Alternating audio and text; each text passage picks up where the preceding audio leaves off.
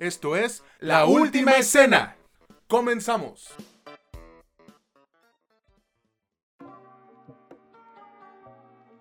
Hola, ¿qué tal amigos, amigas o como ustedes quieran identificarse? Bienvenidos a un nuevo episodio de este que es su podcast favorito sobre cine y series, La Última Escena, donde ya saben, no es lo que te cuentan, sino como te lo cuentan. Los saluda con muchísimo gusto César Granados y ya saben que del otro lado del micrófono está mi amigo, el que hoy está a toda madre, justo como me acaba de decir, Mitch Moreno. ¿Cómo andas, güey? Cuéntanos, por favor. Pues a toda madre, güey, tú lo dijiste. Sí, pues qué pendejo, ¿no? Bueno, no, la cosa no es que haya una razón en particular, Creo que últimamente me he sentido bastante bien. Se los comparto porque espero que les importe un poco. Hoy también estoy muy bien, me siento a gusto.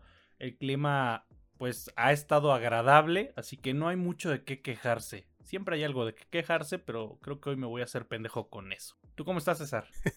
es bueno escuchar eso, güey. Yo estoy, pues digamos, sorprendido porque hoy salió una pequeña noticia sobre la nueva película de Zack Snyder está Rebel Moon que se estrena en diciembre en Netflix y es que al parecer él había mandado su guion como propuesta para una nueva película de Star Wars y le dijeron ay no porque no tiene ningún personaje conocido y mira si bien nosotros hemos no nos hemos cansado más bien de tirar mierda sobre lo que hizo Zack Snyder en DC Comics con su pinche universo triste pues eh, siempre se puede hacer algo distinto no siempre hay que dar otra oportunidad pero, güey, neta que con esto me dejan en claro los de Star Wars que le tienen un chingo de miedo, diría pavor, a probar algo que no esté relacionado con los Skywalker, que ya hemos platicado tú y yo, ¿no? O sea, ¿cuántos, eh, corrígeme ahorita si quieres, decenas de miles, güey, de sistemas solares tienen? Ah, no. Todo siempre tiene que ir al pinche perro pueblo polvoriento de Tatooine. Ay, güey. Y, y, quienes tenemos más la culpa somos nosotros, como fans, porque seguimos consumiéndolo. Sí, la, la verdad es que, mira, todo mundo sabe, eh, todos los que escuchan este podcast desde hace un tiempo, saben perfectamente bien que pues Zack Snyder no es santo de mi devoción, A mí me, bueno, a mí me repugna por lo que le hizo a los superhéroes que pues yo tanto quería desde la infancia, no tanto porque me haya hecho algo personal, no sé, mató a mi jefa o algo así, no, güey, o sea, no me hizo nada, pero sí tengo una afrenta que parece muy personal con él no es tanto eso, no es tan buen director. Tiene algunas cosas interesantes en la escritura y donde le va mejor es en el terreno de la fantasía y no en la adaptación. En la adaptación es bastante malito. Así que si esto sale completamente de su pluma, la historia podría estar bien. Si, si, las cosas fuesen hacia Star Wars, habría que darse un poquito la licencia de experimentar, específicamente con esta franquicia que si estás un poquito mal, o sea, te viste muy conservador, una galaxia puede tener millones, güey, millones de sistemas solares, muchísimos más, depende del tamaño de la galaxia. Siempre se fijan en el pueblo lotero ese en el que están los Skywalker y ya, güey, como si no hubiese otra cosa.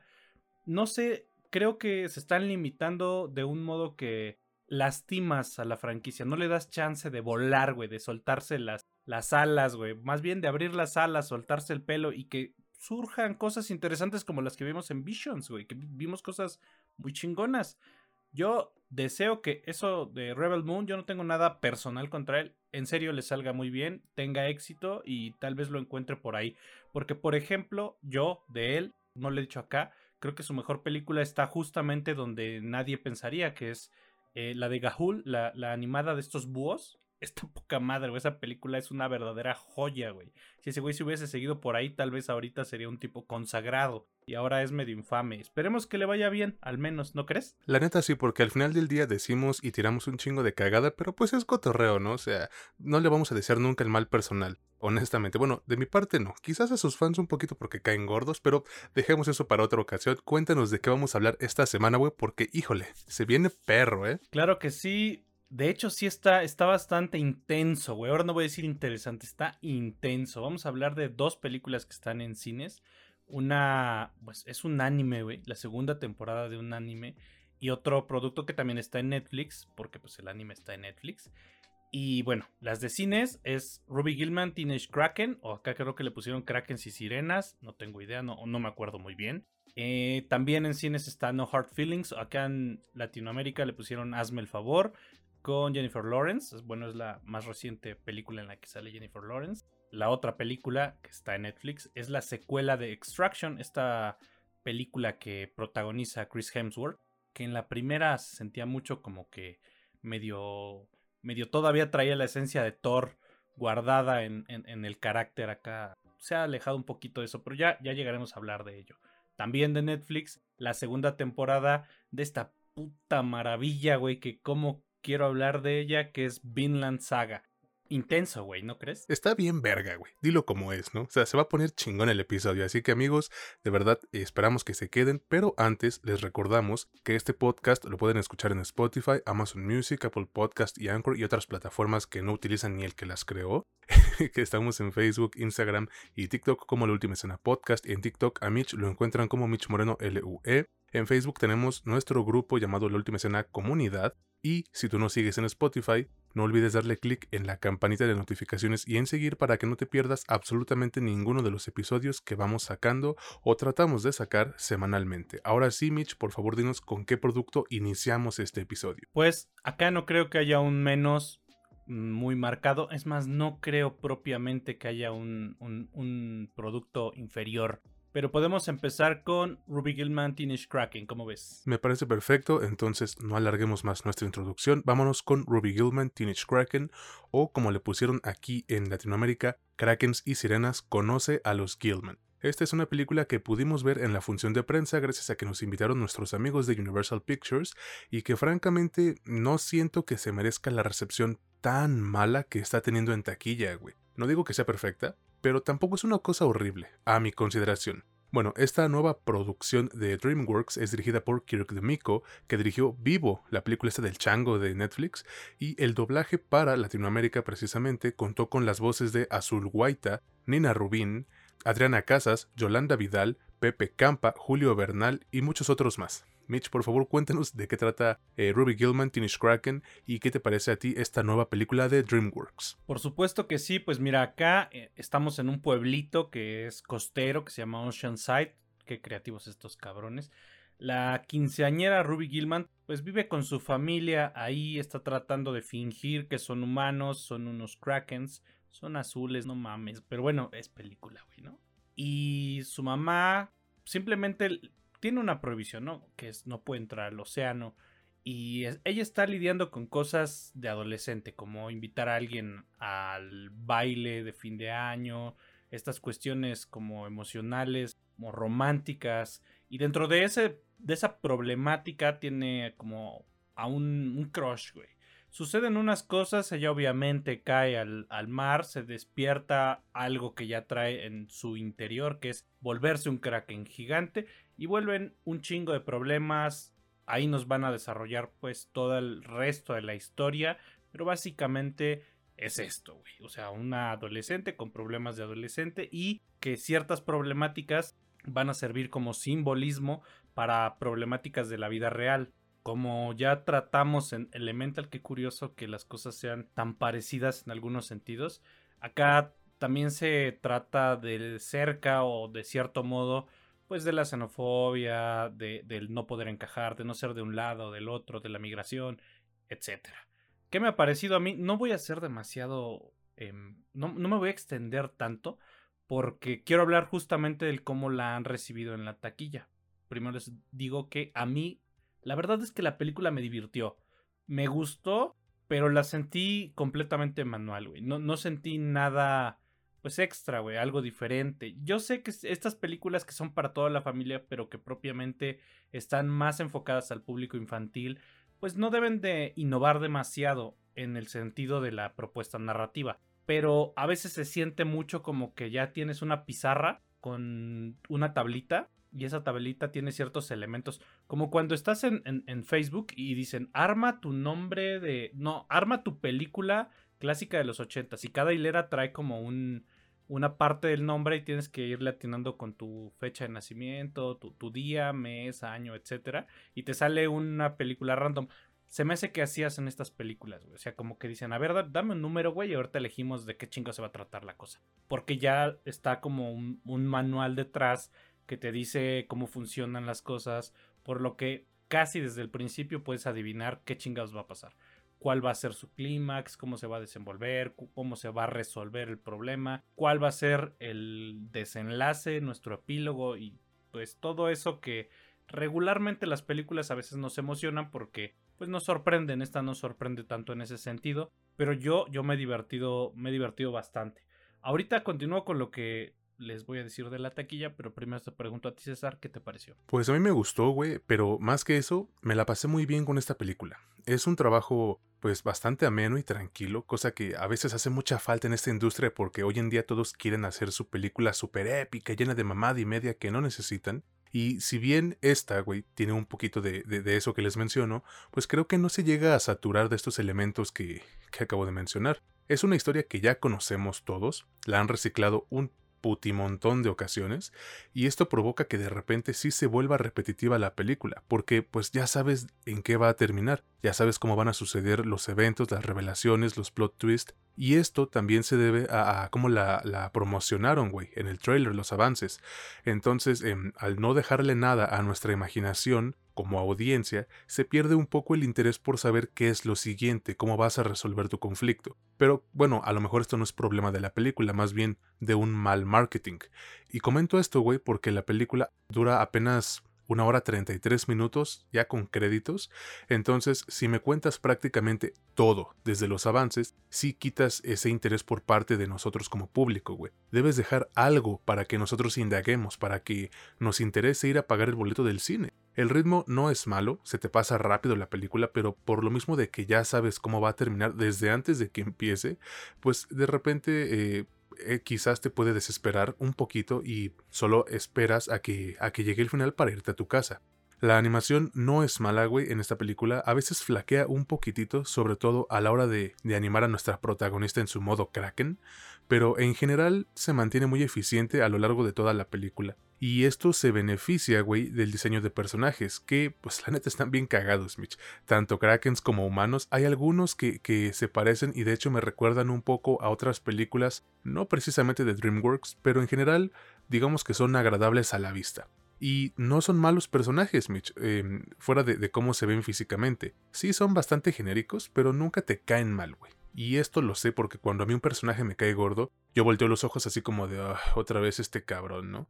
Aquí no me ocurrió esto en ningún momento y se agradece porque pues si ya hiciste tu película súper de fórmula, pues mínimo también haz que los personajes sean agradables, güey. Aunque esto creo que también se debe a las actuaciones que nos dio el elenco.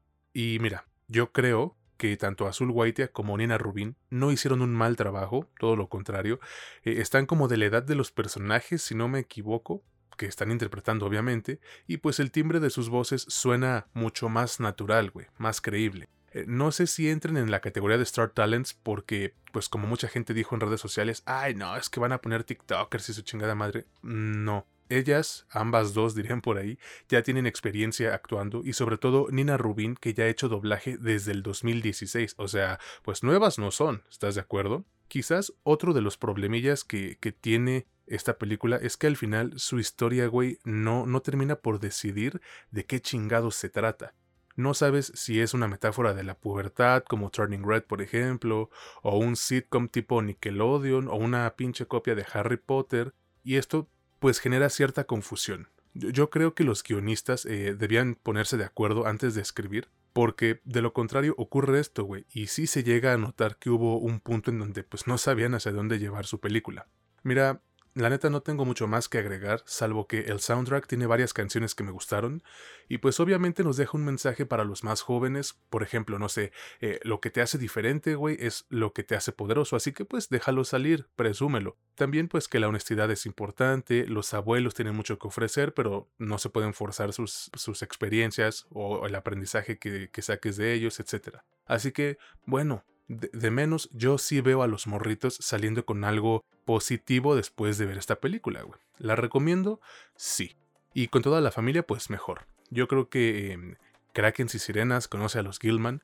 Utiliza muchos aspectos que ya hemos visto en películas animadas superiores a ella, obviamente, pero aún así me parece que cuenta con, con su propio encanto, güey, el cual hace que sí valga la pena ir a verla al cine. ¿O tú qué dices? Pues mira, yo de ahí de hecho me voy a agarrar. Solo voy a decir brevemente que me gustó el diseño de los personajes y el diseño de la producción. Esto que hablábamos también con, con Elemental, ¿no? Este diseño de mundo, güey. Que no profundizaron mucho porque se suponía que esta niña y esto y su familia pues estaban como tratando de mezclarse entre, entre los humanos. Pero me ha gustado este, este tratado estético, o sea, esta parte estética del diseño de los personajes y del diseño de la película en general. Eso es todo lo que voy a decir. Bueno, es lo último que voy a decir de la película. Sí creo que es una película para que la vaya a ver toda la familia. Que la vayan a ver principalmente esos güeyes que estaban chingando la madre, güey, con que esta sí la iban a ver.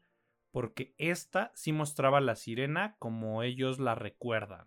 Yo quisiera saber en dónde está esa gente, güey, porque pues pinche película lleva recaudado en todo el mundo 14 millones de dólares en, pues, lo que lleva de estreno. Que pues mira, 14 millones de dólares ya los quisiera yo tener en la bolsa o en cualquier momento de mi vida.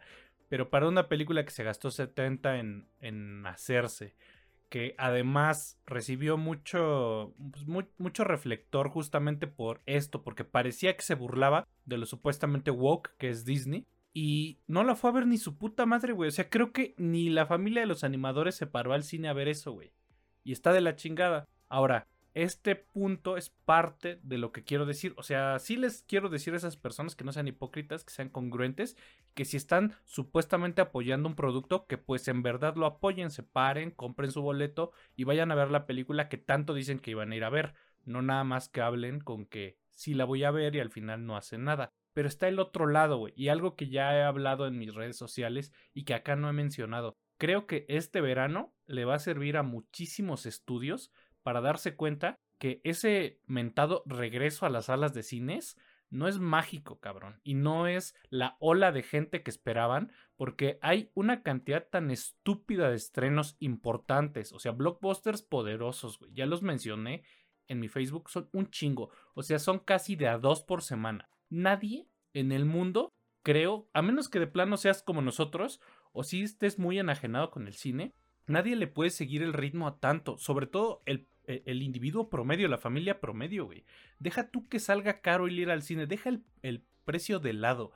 Es, no creo que sea una actividad que quieres hacer tres meses, dos veces por semana con tu familia. Hay un chingo de otras cosas que hacer, güey. Salir al cine, no sé, ir a los, las putas maquinitas, no sé, al recorcho, solo pasear en la plaza, irte a comprar cosas a la paca. Sepa la chingada, no sé, un montón de cosas. No todo es ir al cine. Entonces, güey, este tipo de películas tienen que darle ya la señal a los estudios de que esto que tanto esperaban que era el super regreso, pues no lo es, güey. Estamos viendo cosas como esta, que esto es un fracaso, definitivamente, pero también estamos viendo, porque habrá quien me diga, no, güey, pero pues es que la película no está tan buena, güey, por eso le fue mal como, como a la sirenita, güey, que no ha recaudado mucho. A ver, güey, sí, a la sirenita le fue culero, güey. Lleva, sale tablas, o sea, y eso siendo bondadosos sale tablas. Transformers, sale tablas. Fast X o Fast and Furious 10, sale tablas. Son proyectos que deberían de estar sacando carretadas de dinero. No porque sean buenas, sino porque son productos que regularmente la gente va a ver. Pero no lo están haciendo. Ahora vámonos por las que la gente amó, entre comillas. Guardianes de la Galaxia. No alcanzó, ni, no va a alcanzar ni la recaudación de su anterior entrega, o sea, del volumen 2.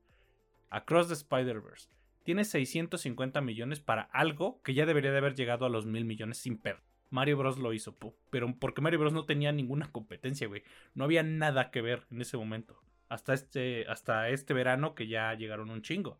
¿Por qué? Pues porque no hay dinero infinito, no hay tiempo infinito, no hay gente suficiente para que estés lleni, lleni, lleni, lleni la sala semana tras semana, desde mayo hasta agosto. Por eso suceden también estas cosas, ¿no crees? Estoy de acuerdo contigo, güey. Y mira, yo también quiero hacer un breve paréntesis aquí. Em, veo a mucho adulto que bajo el argumento de que, ah, yo soy quien paga, así que a mis hijos les tiene que gustar lo mismo que a mí, pues ignoran por completo el hecho de que a sus hijos, a sus chamacos, por muy pequeñitos que sean, ya son seres totalmente distintos e independientes a los gustos que ellos tienen, güey. Entonces, em, es como si, si yo, que digamos, fuera médico, y a huevo quiero que mi hijo sea médico. Lo que te cuentan en las pinches series y en las películas, ¿no? Principalmente porque les pasan esa intolerancia que ellos tienen, ¿no? Yo no voy a dejar que mi hijo vea a la pinche sirenita negra. O sea, ese pensamiento como de, adulto manipulador, güey, irresponsable, o sea, ojete. No, no sé, güey. De verdad se me hace triste que haya, que haya muchas personas pensando y actuando de esa manera, pero pues, ¿qué se le va a hacer? Entonces, eh, será tema para otro día. Yo les digo, vayan a ver esta película, no porque nos hayan invitado. Imagínense, si ni siquiera con esto la están yendo a ver, güey. Pero bueno, pasemos al siguiente producto, que no diré que es una mejora, güey, porque toca temas muy, muy distintos. Y me refiero a Extraction 2. No sé cómo le pusieron para Latinoamérica a estas películas, creo que Misión de Rescate. Entonces, vamos a decir que sí. Esta es una de las secuelas que yo más esperaba del 2023 porque aquí reseñamos la primera película de Extraction y le tengo cierto cariño, güey. Es que fue uno de los primeros episodios que compartimos Mitch y yo, entonces, ay, qué pinche cursi, ¿no? Creo que esta segunda parte está a la altura, aunque, si te soy sincero, no siento que le llegue a la anterior, ¿eh? pero ahorita vamos a ver. Sam Hargrave regresa para dirigir la nueva parte de esta franquicia, contando con las actuaciones de Chris Hemsworth, Goldshifty Farahani, Tornik Gogrikiani y Tinatin Dalakishvili. Ojalá lo haya dicho bien y si no, pues una disculpa. Mitch, por favor, cuéntanos de qué trata Extraction 2 y qué te pareció a ti esta nueva película de Netflix. Por supuesto que sí, pues para sorpresa de nadie, sobrevivió Tyler Rake a lo que sucede en la primera película. No voy a decirles que es un spoiler porque pues no mames, o sea, no mames en serio. Y se retira, deja de ser un mercenario porque pues también el cuerpo no es no, pues, no es infinito, no, no puede recibir daño infinito. Por lo y el culo no es bodega. el de algunos sí, güey. Y yo los respeto, güey, cada quien sus gustos, güey, la neta. Bueno, después de sobrevivir a duras penas en esa pinche misión en Dhaka, eh, se va a vivir a una pinche cabañita, güey. Ahí se le acerca un güey y le dice que rescate a la hermana de su ex esposa, su ex cuñada, se puede decir. Y a sus dos hijos que están en una cárcel. Eh, el esposo es como el líder de una, una como guerrilla. Una, unos paramilitares que se parecen mucho más a una secta porque tienen algunas cuestiones como que lucen religiosas. Y básicamente, pues de eso se trata. En sí el nombre de la película, que es Extraction 2, y sí, acá es Misión de Rescate 2, te dice todo. En sí es eh, sacar a alguien y lograrlo con éxito. Así que a través de toda nuestra película, que si no estoy mal dura 122 minutos, 2 horas 2 minutos, pues nos van a contar el cómo tratan de rescatar a, a estas personas, a estos sujetos, a estos individuos. ¿Qué me ha parecido? Mira, contrario a lo que tú piensas, porque yo no soy tan fan de la 1, sobre todo por Chris Hemsworth.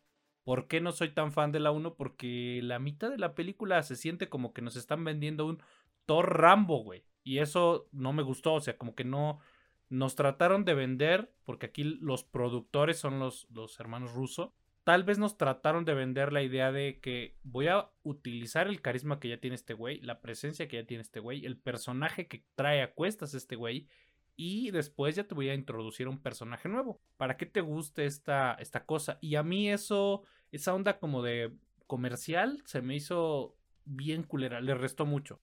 Tiene muchas bondades en, en otros aspectos, pero a mí se me hizo que esta película sí ya se siente completamente independiente, es decir, Hemsworth se siente totalmente un Tyler Rake que empieza a generar o ya genera una personalidad completamente propia individual, ya no se siente como la consecuencia de otra cosa. Y eso me gustó mucho. También te permite desarrollar otros aspectos de su personalidad, otros, otras partes del bagaje emocional que tiene, personas a su alrededor, etc. Y esto le da una profundidad emocional que no teníamos en la primera.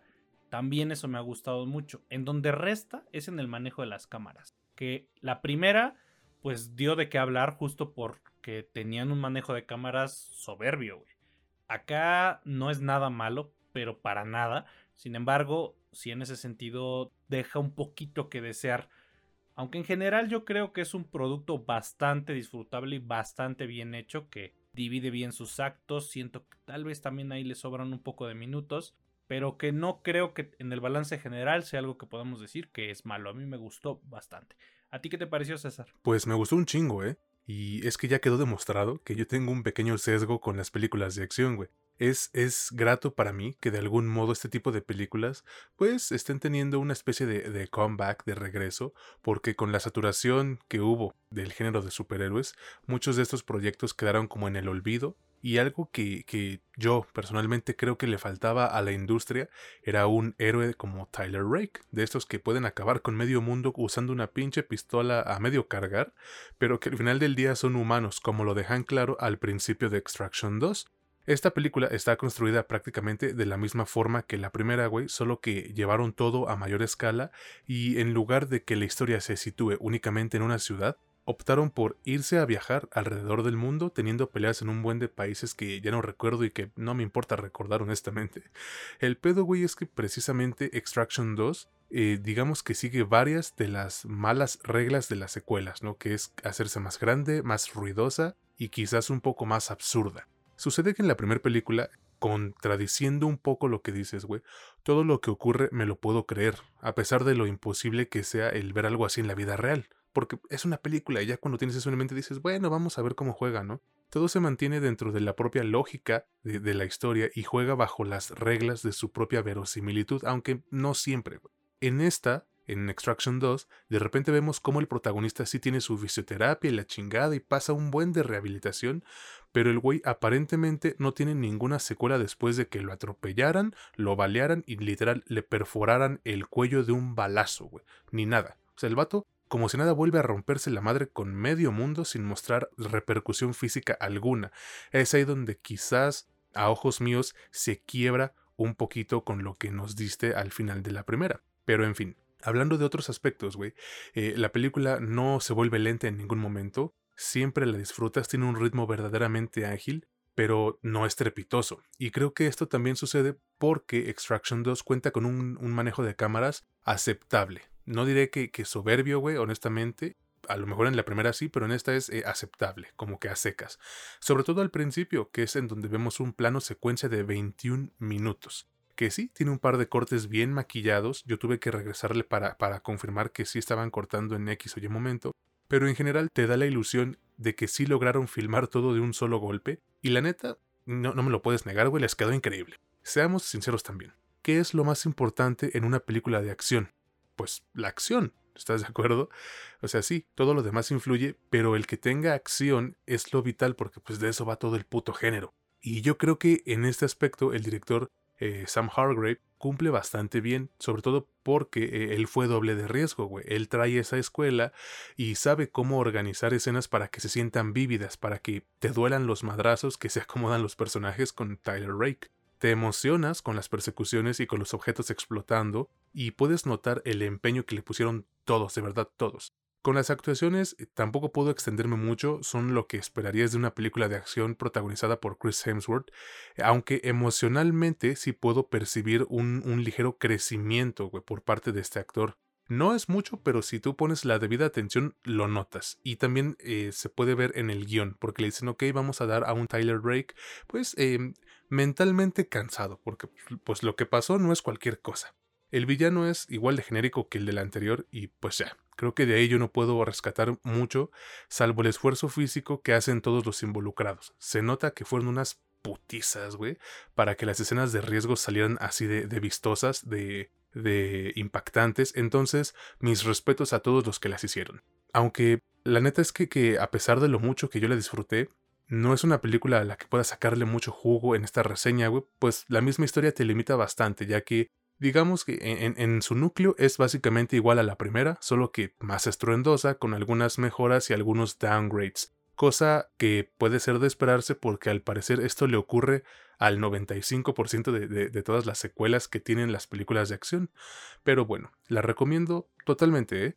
Al final Extraction 2 ofrece justo lo que te promete, una película de acción de dos horas eh, genuinamente apasionante, al menos para mí, cargada de adrenalina y a la que ya le confirmaron su continuación, así que pues buzos porque se nos viene próximamente eh, la tercera entrega de Extraction. ¿Y tú qué opinas, Juan? Pues yo creo que en Extraction 3 Reto Tokio, güey, a ver si, si mejoran un poquito la edición, creo que es como que el el lado más flaco que le encontré. Yo sinceramente creo que esta película no daba para dos horas. Tampoco creo que le sobre demasiado, pero sí creo que le sobró un poquito.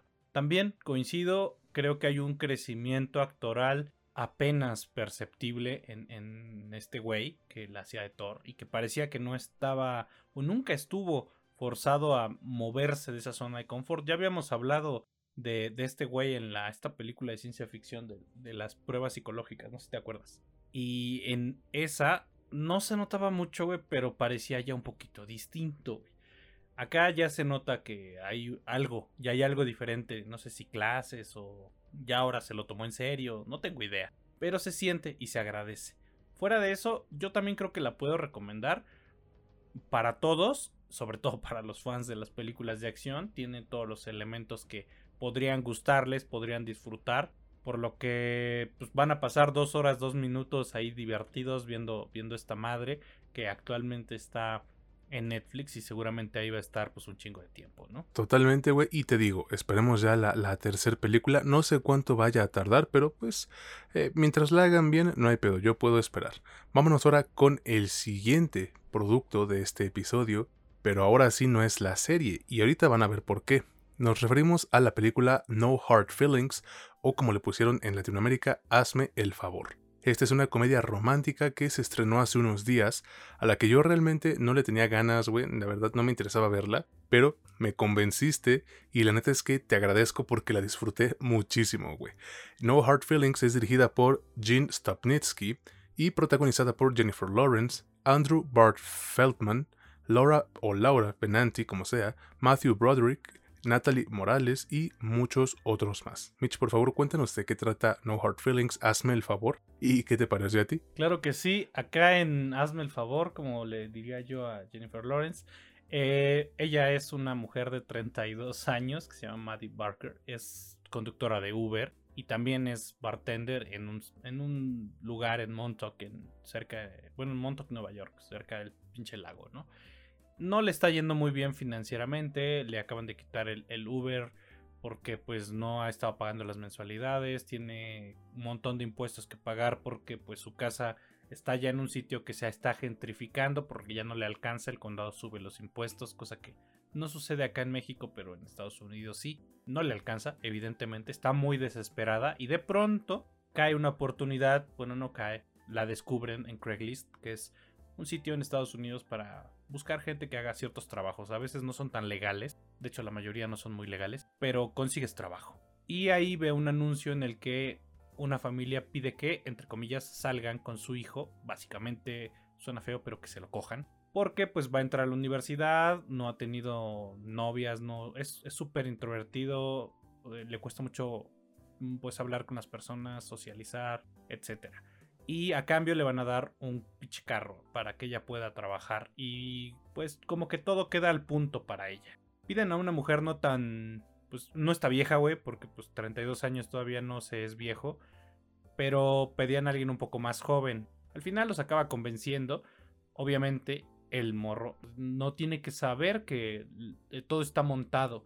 Así que se las ingenia para pues convivir con él. Y ahí va nuestra historia. No les puedo contar más porque pues ya arruina parte de los gags que forman parte de esta comedia romántica o como le pusieron ellos en su género sex comedy, que a mí me gustó bastante en algunos sentidos, ya saben, los que escuchan esto que yo soy muy fan de este tipo de películas y tengo un gusto particular en algunas y en algunas historias también.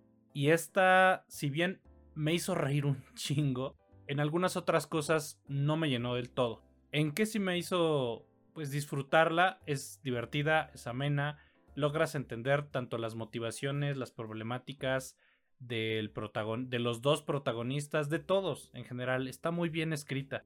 Para el tipo de cosa que te están contando, tampoco es como que sea demasiado profundo ni que te metas mucho filosóficamente en las cosas. Te las crees, te permiten compenetrarte con la historia y pues te dejas llevar. Y una vez que te dejas llevar, pues la película te va divirtiendo a través de las escenas que nos van mostrando. Me gustó también que dentro del guion metieron algunas cosas que sí tienen su buen sustento dentro de las mejores prácticas emocionales de cómo nos debemos comportar como seres humanos. Y eso está chido, porque a veces ves algunos chick flicks o algunas comedias románticas que parece que son extraterrestres, porque ninguno de los dos se comporta como se comportaría alguien en la vida real. Acá esto no se siente tan artificial. Digo, pongo el tan entre comillas, porque evidentemente se siente artificial. Son, son cosas que suenan súper raras, pero no se siente tanto, te la crees. Y eso es muy necesario porque al final quieres, o estas películas más bien quieren que te quedes con una lección o con varias lecciones, y esa cumple su cometido. ¿En qué no me gustó tanto? Siento que hay algunas cosas que no permiten suficientemente que se desarrolle la verdadera problemática. Es decir, tú lo dijiste con Ruby Gilman y acá creo que es un poco mm, lo mismo. Llega un momento en el que no sabes para dónde va. Es decir, te haces una idea de cómo para dónde va o qué es lo que te están queriendo contar, hacia dónde se está dirigiendo la película, pero después te lo vuelven a cambiar. Y no se siente tan dinámico, más bien se siente como que perdió el rumbo. Y hacia el clímax dices, bueno, ¿cómo chingados va a acabar esto, güey? Y hay un momento, al menos a mí me pasó, que dije, bueno, si acaba exactamente aquí, me vale madre. Y a la película le faltaban todavía 25 minutos. Por lo que creo que en la decisión de cómo terminar la película hubo ciertos errores. Ahorita continuamos. Primero te pregunto a ti, César, ¿qué te pareció? A mí me gustó un chingo, güey, ¿eh? Tiene rato que no me reía tanto en el cine, y menos con una comedia romántica, güey. Creo que si bien es un género que ya no te puede dar muchas historias nuevas, de menos el reinventarlas como lo hicieron acá, pues sí le ayuda a seguir vigente. Y qué modo de reinventar las cosas, güey, ¿eh? porque de verdad tiene unos momentos graciosísimos. Y que la neta no me imaginé que tendría esta película. Pero sucede esto porque el director, que si no me equivoco también escribió el guion, supo utilizar este concepto de menos es más y nos entrega una película, güey, que se va por un camino sencillo pero súper efectivo, chistoso, que, que también le hace mucha falta al cine de hoy en día, güey. Este, digamos que este Gene Stopnitsky dijo, güey, yo solo quiero hacer una película para que te cagues de risa un rato y salgas feliz del cine. Y en efecto, eso fue lo que pasó. Nos entregó una película más que divertida, pero eh, que también tiene un ritmo bastante amigable con el público, güey. Nunca se siente pesada, en todo momento avanza de forma estable, solo se detiene un poquito para que las bromas caigan de forma adecuada y saquen lo mejor de tus risas. Hay algunas que sí me dieron un poquito de cringe, pero pues es algo que debes esperar siendo este humor de Estados Unidos, ¿no? Y ya lo hemos platicado aquí, el humor de allá sí es medio pendejito, es medio bobo. Aunque siendo honestos, quien se debe llevar las palmas en esta película, güey, es Jennifer Lawrence, a quien vimos hace poquito en una película de Apple TV Plus llamada Causeway y que reseñamos aquí. ¿Y por qué menciono esto? Porque nos muestra el rango actoral, el talento que maneja esta gran actriz, güey. Puede pasar de un drama emocional como lo es Cosway a una comedia pendeja de este tipo con escenas subidas de tono en donde vemos desnudos y ella, ¿qué dijo, güey? Ah, pues, Simón, que se arme, ¿no? Sí le entro. Y lo más curioso es que a pesar de lo ridículas que son sus desventuras aquí, pues no dejas de sentir que una persona como su personaje, güey, aunque suene eh, pues un poco cacófono o cacofónico, no sé cómo se diga, pues es alguien que puede existir en cualquier parte del mundo. Además de que su química con el morro este, el otro protagonista, es muy, muy agradable de ver. Y lo curioso es que, sí, tiene escenas bien cagadas y explícitas, güey. De hecho, hay una que tienen con un atrapadedos chino que neta me hizo soltar una carcajada enorme.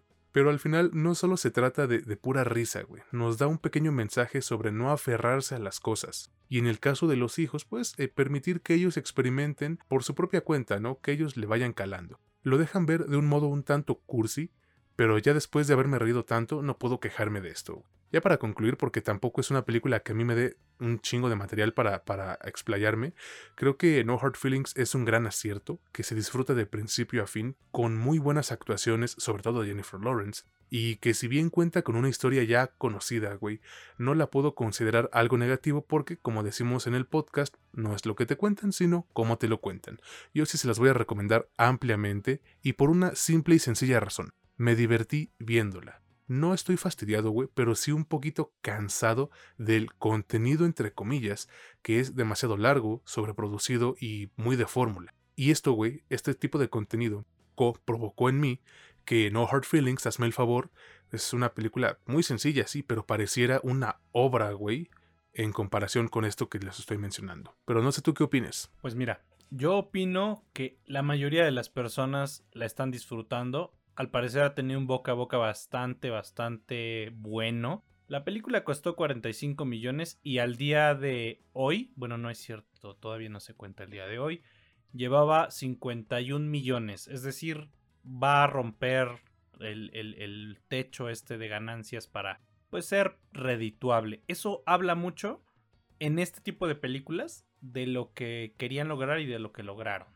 Cuando hablamos de otro tipo de películas que por ejemplo están en cine como Asteroid City, el cuánto recauda no es tan importante porque es otro tipo de cine. Cuando haces algo para que la gente simplemente vaya, pague un boleto, se divierta, la recomiende, vuelva a irla a ver o haga que otras personas la vean y genera dinero, es todo lo que querían hacer, güey. ¿eh? O sea, si hay un otra cosa, si hay una lección, si hay una cuestión filosófica o ideológica del director, escritor, eso es aparte. Y está bien que esté ahí, pero no es lo importante. La neta, lo importante es hacer varo y está, está haciendo dinero, está haciendo que la gente vaya a los cines. Eh, no tanto como, como quisieran, tal vez ellos. En otra ocasión, muy probablemente esta película en este fin de semana hubiese generado el doble, probablemente.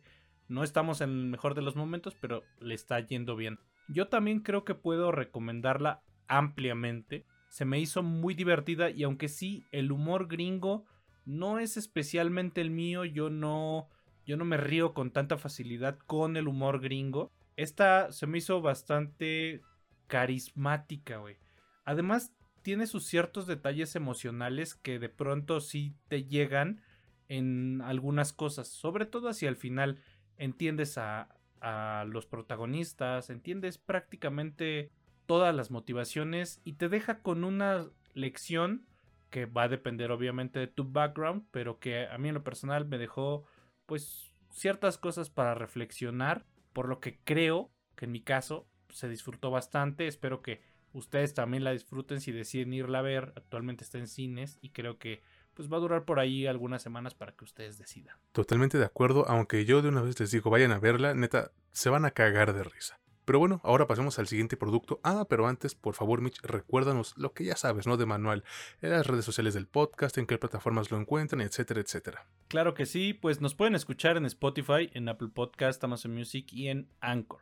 En Facebook, Instagram y TikTok nos pueden encontrar como La Última Escena Podcast. A mí me encuentran en TikTok como Mitch Moreno LUE.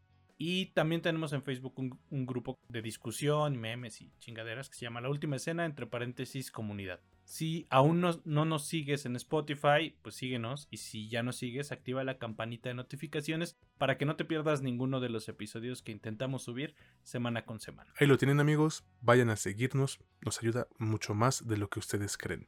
Y bueno, ahora sí pasemos con el producto final de esta semana. Híjole, ya me estoy frotando las manos porque neta, neta, qué ganas le traigo de verdad a esta pinche serie y me refiero a la segunda temporada de Vinland Saga. Este es un anime que se estrenó, si no me equivoco, hace un par de años, por ahí del 2019, pero su segunda temporada llegó en este 2023 y a pesar de que aquí tratamos de no enfocarnos tanto en segundas temporadas, esta ha valido completamente todos los segundos, minutos, horas que le hemos invertido. Mitch, por favor, cuéntanos de qué trata Vinland Saga o si quieres eh, darnos un pequeño resumen y luego la segunda temporada y ya luego dinos qué te pareció. Claro que sí, pues en la primera temporada vemos nuestro protagonista es Thorfinn, ¿no? Es el hijo de Thors que viven en eh, viven en Islandia y eh, Thors era un pues, era un vikingo bastante famoso que decide retirarse e irse allá para buscar una vida un poco más pacífica. Tiene una familia su hijo es Thorfinn, y lo van a buscar porque no está permitido desertar, o sea, está prohibido. Eh, en ese momento, para los vikingos está prohibido. Está sucediendo un conflicto con la vida vikinga, con la sociedad vikinga, así que lo quieren ir a, buscar. Suceden ciertas cosas en la primera, muere Thors y Thorfinn encuentra un motivo para vivir en la venganza, en tratar de matar al que mató a su papá, que es Askeladd. Y esa es la primera temporada, todo lo que sucede, todo el camino de la venganza.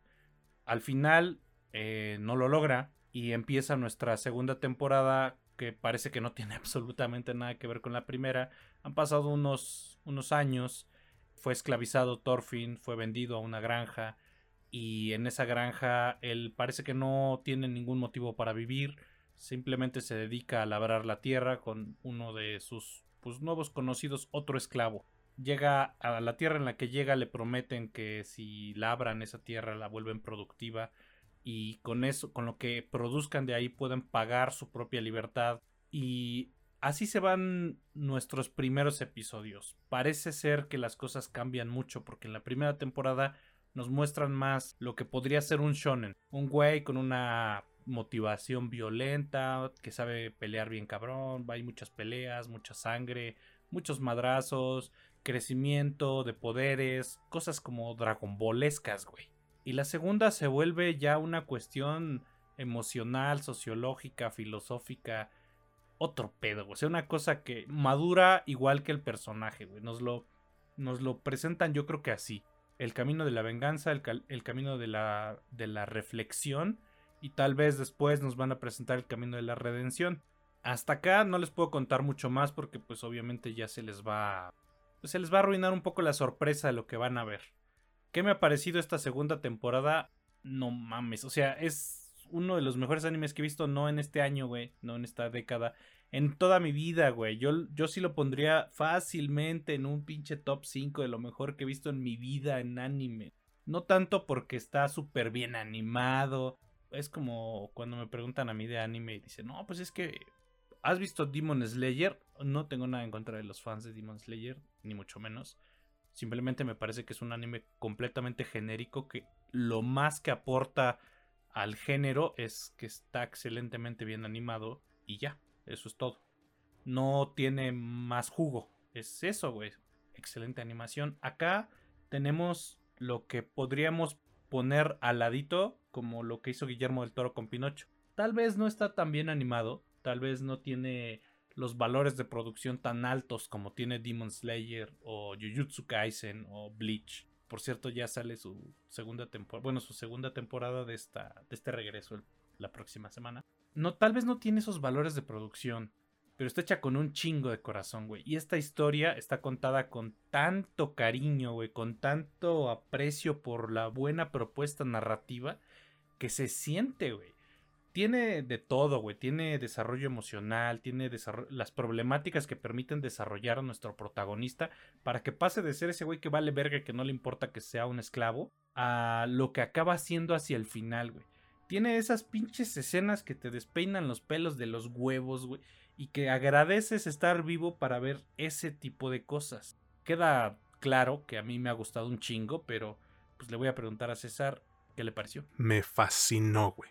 Estoy maravillado con lo que acabo de ver en esta segunda temporada y no me da miedo a mí decirles que Vinland Saga se ha convertido en uno de los mejores animes jamás hechos. No nada más de mis favoritos, güey, jamás hechos. No sé si podríamos colocarlo dentro de las mejores series en la historia. A lo mejor estoy exagerando, quizás, no sé. Pero es que, hermano, están está haciendo unos méritos increíbles, ¿eh? La historia da un giro radical en comparación al relato de ira y venganza que nos contaron en la primera temporada, y aquí optan por irse dentro de un camino más lento y calmado. Y gracias a esto yo puedo entender que a muchas personas les haya costado trabajo engancharse con esta nueva parte, porque es un giro enorme, güey y varios eh, pues se hacen a la idea de que un anime o una historia debe irse por la misma tangente con la que inició. Ahora, para hacer un arco muy tranquilo, era necesario que le dices algo más a la audiencia porque pues corrías el riesgo de perderla y muchos sí la abandonaron, dijeron ay qué hueva, pero bueno. ¿Qué es lo que hizo la obra? Pues fácil, le otorgó un desarrollo de personaje impresionante a muchos de los que conforman su historia, güey, y lo mejor es que esto no ocurre en vano, porque casi todos los personajes que tienen esto aportan algo al desarrollo de la historia, güey, con las evoluciones e involuciones que sufren, o regresiones, como quieras llamarlo. Es prácticamente imposible no empatizar con la gran mayoría de los personajes, güey, principalmente Thorfinn y Einar, que han vivido un pinche infierno y no se merecen pues nada más que un respiro, güey, un abrazo, decirles, compa, ¿estás bien? Aunque esto no significa que sean perfectos, güey. Y en esto también radica otra de las maravillas que tiene la serie. Y es la complejidad con la que están escritos varios personajes, güey. Aquí podemos ver gente que ha vivido bien, que ha sido buena, y de un día para otro sus vidas se vienen abajo y lo pierden todo. Se quiebran, descubren los horrores de la guerra y la desprecian o la aceptan como es, digamos que abrazan el monstruo que llevan dentro. Y tener esa variedad de pensamientos o formas de ver la vida es algo complicado de hacer sin que se repita demasiado, güey. Fíjate, yo hablaba de que la historia se siente más calmada y lenta, pero la verdad es que los episodios eh, no se te van a vuelta de rueda, ¿eh? no son lentos, no son aburridos, avanzan más rápido de lo que pensaba. tampoco es que sean rapidísimos, no, no exagero, pero no sé, güey, yo esperaba algo de hueva, soporífero, como me han dicho, y pues no, no fue así. También quiero mencionar que pues a mí me encantaron los openings de esta segunda temporada, güey. Las canciones quedaron como anillo al dedo respecto al momento de la historia en el que son utilizadas y sobre todo la segunda, güey, que se llama em, Paradox, si no me equivoco, de Survive Set the Prophet. No tiene mucho que ver, pero son detalles que disfruto demasiado y es que neta ese opening, güey, al día de hoy lo estoy repite y repite y repite y no me canso. Es una pinche chulada. Y luego tenemos las actuaciones de voz que como ya era de esperarse, pues son de primer nivel y dejan bien en claro que Japón hoy por hoy sigue teniendo la corona. Ojo, no estamos despreciando ni haciendo menos el doblaje latinoamericano, lo dejamos claro hace ya un chingo y justo en este episodio también nos gusta mucho, lo admiramos, lo disfrutamos, pero yo sigo creyendo que Japón juega en su propia liga. Quisiera seguir hablando de esta chulada, güey, pero pues tenemos el tiempo encima. Solo puedo concluir con que esta es una joya, este es el anime del año, aunque, bueno, Jujutsu Kaisen se estrena el 31 de agosto, pero, güey, no le va a ganar. O sea, son, a pesar de que son cosas distintas, la construcción y el cómo llevaron eh, Vinland Saga es de verdad asombroso. E, es un producto que te puede sacar varias lágrimas fácilmente y que sin duda se merece una tercera temporada, la cual, si tú estás de acuerdo, Mitch, me encantaría reseñar aquí, pero pues falta mucho tiempo para eso. Yo sí se las recomiendo ampliamente, te guste el anime o no, es uno de los mejores que yo he visto en años, no sabré decir si en toda mi vida, pero probablemente sí. Vinland Saga evolucionó de un anime soberbio, güey, de peleas de vikingos que reta a su propio género y a su ambientación histórica para proponernos otra cosa totalmente diferente, la paz. Así como lo escuchan, pura paz. Cosa que yo no me esperaba, pero que en serio amé. ¿Tú qué opinas, amigo? Pues mira, el manga no ha terminado, la historia todavía no ha terminado. Eso me molesta un poquito, cabrón, porque me pone nervioso, ya que me caga esperar tanto por una pinche historia que disfruto mucho. Yo sí voy a arriesgar un poco al decir que creo que este, este anime, al menos hasta donde va, y al menos hasta lo que nos han presentado, sí podría considerarse como algo de lo que se va a hablar por muchos, muchos años, güey. Eh, me, aventuro a decir que va a suceder como sucedió con Full Metal Alchemist Brotherhood o como sucedió con Monster, que pasan y pasan los años, pasa el tiempo y siempre que se recuerda en, oye, güey, recomiéndame algo de lo mejor que haya en el anime, algo que a huevo tenga que ver, y la gente te va a decir, pues tienes que ver Monster, tienes que ver Full Metal, tienes que ver eh, Neon Genesis Evangelion, tienes que ver Vinland Saga, güey. Yo también pienso que este es de los que va a entrar ahí, güey. Que, que, va a entrar en ese lugar del que no va a salir jamás como esos clásicos que te presentaron una visión tan profunda, tan bien hecha, tan bien tratada, que merece, merece ser parte de esa biblioteca de grandes clásicos del anime. ¿Y sabes cuál otro, güey? ¿Cuál otro? El del que, te dije, de el que va a reencarnar como máquina expendedora de sodas. Chinga tu madre, güey. Ya. Bueno, es que Japón, Japón sí a veces te pasas de verga, güey. Oh, ¿qué son esas putadas, güey? No, no, no. No, vete a la chinga, güey, no mames. Bueno. Ni fiado, ¿eh? Al chile. No, sí, exacto, no, güey. No seas. No, es que sí se pasaron de verga. Búsquenlo, güey. Si cuando escuchen esto, busquen esa mamada. Es, es un Isekai en el que alguien resucita como una máquina expendedora como de refrescos, güey. Así de pendejo suena y seguro así de pendejo es. ¿Sabes qué es lo peor? Va a ser popular, güey. ¿Qué es lo más culero? Ay, güey. Está culero, pero así es la vida, güey. Japón presenta ese tipo de cosas en ese nivel de ah, estupidez, güey. Pero también presenta esto, güey. Y esto, madres, güey. O sea, se lo agradezco un chingo. Esta segunda temporada hubo unas partes en las que dije, no mames, o sea, estoy presenciando este pedo en vivo cuando acaba de salir. Así se debió de sentir la gente cuando, no sé, fue al cine y vio Chariots of Fire o o cuando vio el estreno de Star Wars y se sentó y dijo, verga, estoy presenciando historia. No porque sean el gran suceso de la historia, pero sabes que estás frente a algo que se va a recordar muchísimo tiempo después de que tú te mueras. Y yo creo que este ese, ese tipo de productos como son los que ya mencioné. Obviamente la recomiendo, síganla. Esperemos que salga una tercera temporada para su tercer arco. Esperemos que acaben el arco final y también lo adapten. Al final ustedes juzgan. Yo creo que si juzgan que la segunda temporada de Soporíferos que están pendejos. Pero respeto, respeto su opinión pendeja. Ustedes deciden, está en Netflix y seguro va a estar ahí por un chingo de tiempo. Y no solo en Netflix, güey, también está en Crunchyroll y en Amazon Prime Video. Entonces es eh, bastante accesible para que no a huevo tengan que contratar uno u otro.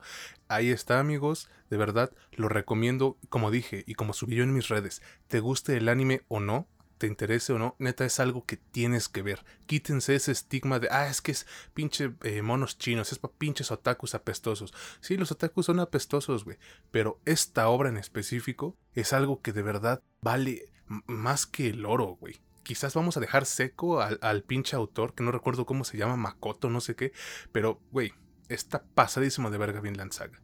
Y bueno, pues ahora sí amigos, con esto concluimos el episodio de esta semana de su podcast favorito sobre cine y series, La Última Escena. Y pues queremos agradecerles una vez más a todos y cada uno de ustedes por apoyarnos, por escucharnos, por ver las pendejadas que subimos en Facebook, que últimamente el pinche algoritmo nos está dando en la madre, no sé por qué, güey. Pero bueno, pues así sucede a veces, ¿no? Y también agradecerle a nuestros colaboradores, ya sabes, eh, por ejemplo, ¿cuál por ejemplo?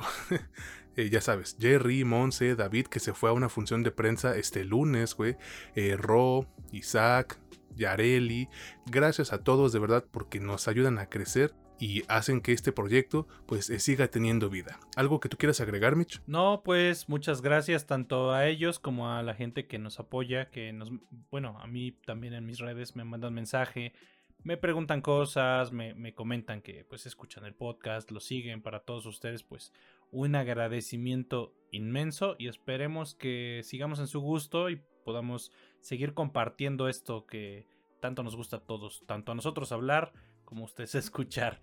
Muchas gracias. Esperemos que así sea. Y bueno, pues ahora sí, no hay nada más que agregar amigos, salvo agradecerles nuevamente y esperamos de todo corazón que nos acompañen la siguiente semana en un nuevo episodio de este que es su podcast favorito sobre cine y series, la última escena donde ya saben no es lo que te cuentan, sino cómo te lo cuentan. Yo soy César Granados y estuve con mi buen amigo Mitch Moreno. Que pasen un excelente día, tarde, noche, hasta la próxima.